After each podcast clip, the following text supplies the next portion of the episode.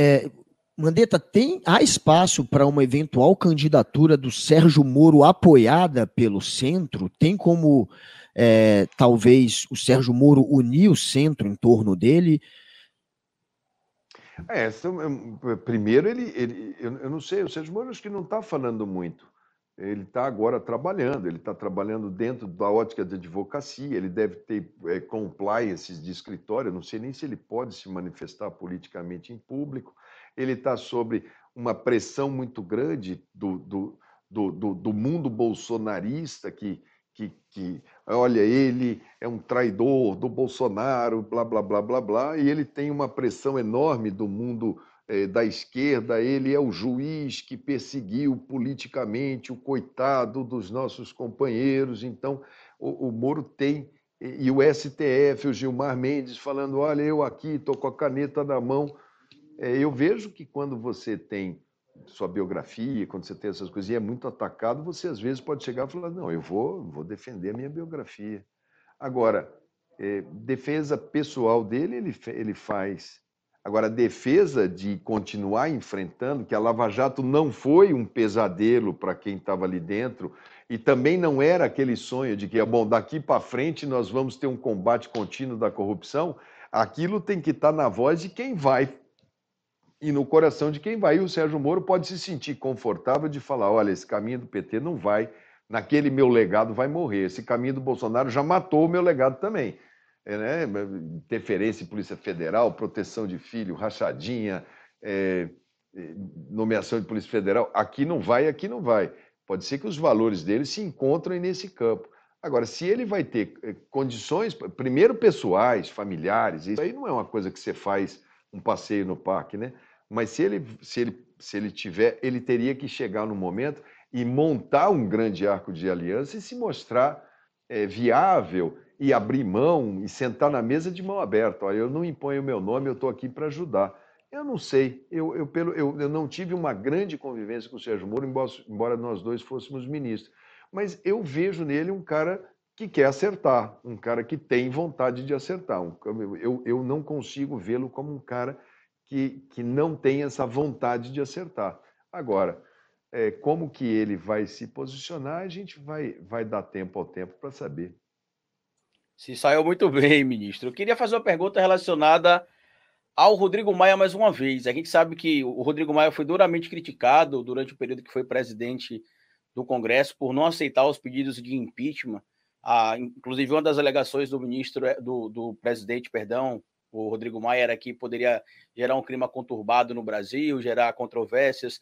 O próprio presidente agora do, do Senado, que também é do DEM, o Rodrigo Pacheco, comentou a mesma coisa recentemente no Roda Viva. Eu queria perguntar para você, ministro, se você fosse o presidente da Casa do Congresso há um ano atrás, tendo essa informação do futuro de que o Brasil teria quase 300 mil vítimas da Covid-19 por conta do negacionismo e da intervenção do presidente da República, substituindo ministros que queriam atuar dentro da, da ciência, estimulando as pessoas a irem para a rua.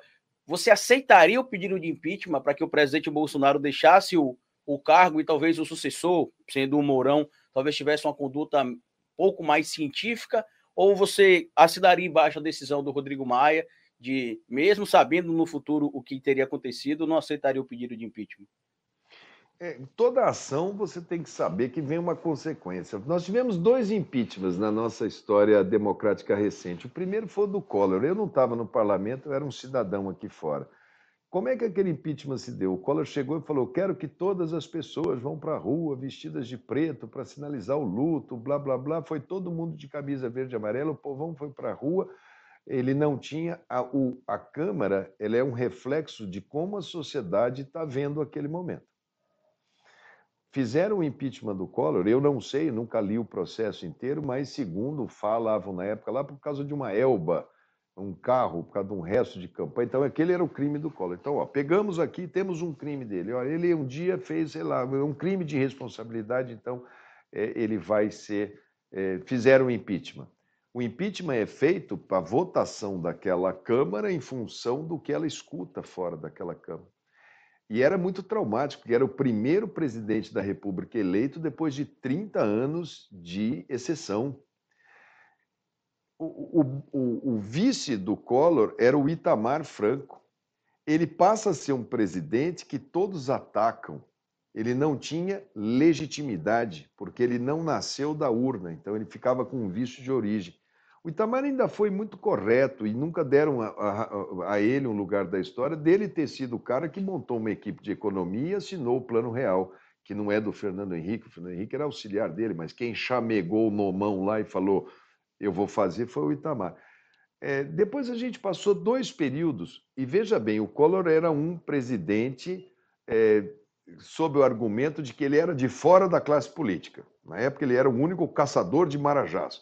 Ulisses Guimarães, que era o homem mais político, teve 3% de votos. Vamos votar nesse cara aqui porque ele vai caçar os marajás da política.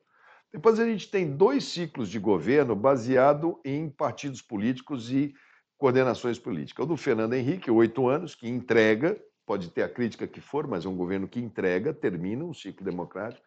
Depois você tem o governo Lula 1, Lula 2, que entrega, pode ter a crítica que for, mas ele entrega, termina um ciclo democrático. Depois você vem e fala, o, o, PT fala assim: olha, eu vou botar a Dilma porque ela não é política, ela é uma gerente. Olha que coisa boa, ela nunca foi deputada, ela nunca foi senadora, ela é gerente. É a gerente do PAC. Ela entra, faz uma série de, de erros econômicos, o país entra em polvorosa antes da eleição. Aquela história do não é por 20 centavos, a coisa ganha corpo, mas ela ganha a eleição por 1%, país dividido ela pega a represamento de tudo que ela fez, o país na iminência da crise, Petrobras quebrada, tudo quebrado, conta de energia elétrica, né? ela bota o Joaquim Levi e fala, ele vai fazer um corte. O próprio PT falou, eu não banco corte. Ela chega e fala, eu vou fazer reforma da Previdência. Nós não vamos propor reforma da Previdência. Eu vou fazer reforma trabalhista. Nós não vamos fazer reforma trabalhista. Mas se eu não fizer as reformas, o país quebra. Ah, o país quebra, quebra povão na rua. O PT e o, PS, o PCdoB e o PSOL tinham 140 votos a favor da permanência da Dilma. Ela precisava de 31 votos em todos os outros partidos para não ter o impeachment. Você pegar uma entrevista minha, acho que é para o Poder 360, é da Tereza Cruvinel. Eu sou o único deputado, ela fala, um deputado do DEM não concorda com o impeachment. Porque eu achava que eles tinham que ficar ali e ou propor ou assumir a falência e sair pelo voto, que seria a maneira que a sociedade ia virar essa página. O próprio PT fez o impeachment da Dilma. Ele chega e fala: Bom, eu não articulo nada, quem vier aqui pedir apoio eu tiro. O povo na rua, os deputados falaram: Bom, então vamos passar para o Temer. A fórmula de presidencialismo de data marcada do primeiro ao último dia no Brasil, ela não é possível para você resolver crise se você não tiver um crime. E qual era o crime da Dilma? Talvez do tamanho da elba do Collor. Cabia no porta-luva da elba do Collor. É uma pedalada fiscal. Ó, precisa arrumar um aí, arruma um aí para fazer. E do Bolsonaro? Ah, eu acho que é um crime por causa da doença, por causa disso. Ele tem uma diferença. Ele tem e ele mantém a peso de culto ao ódio, ele tem gente capaz de odiar tanto que você pode entrar num país num processo de conturbação muito severo, mas muito severo. Então, eu mediria cada milímetro dessa história. Eu, com certeza, já teria aberto uma CPI para poder investigar todo mundo que estava ali dentro. Porque eu acho que ali você daria voz para todo mundo, você não faria uma coisa só por achar um crime e focar naquilo dali, que o processo de impeachment é isso, é uma coisa só, uma CPI. Depois você tem uma série de inquéritos abertos no Ministério Público. Você tem uma forma de justiça aqui do lado que o STF também pode, como fez com o Temer. O Janot chegou lá e falou: Eu quero investigar o presidente por causa disso. Eu estava no DEM, o DEM todo votou para não investigar. Eu fui lá e falei: investigue. Eu voto pela investigação. Por quê? Porque é correto investigar. É correto investigar. Não, mas nós não podemos fazer isso pela governabilidade. Não. Eu acho que se tivesse naquela posição, medindo a temperatura da sociedade, se eu não tivesse uma coisa é, é, que, eu, que eu soubesse a consequência muito bem, eu mediria muito bem o que fazer.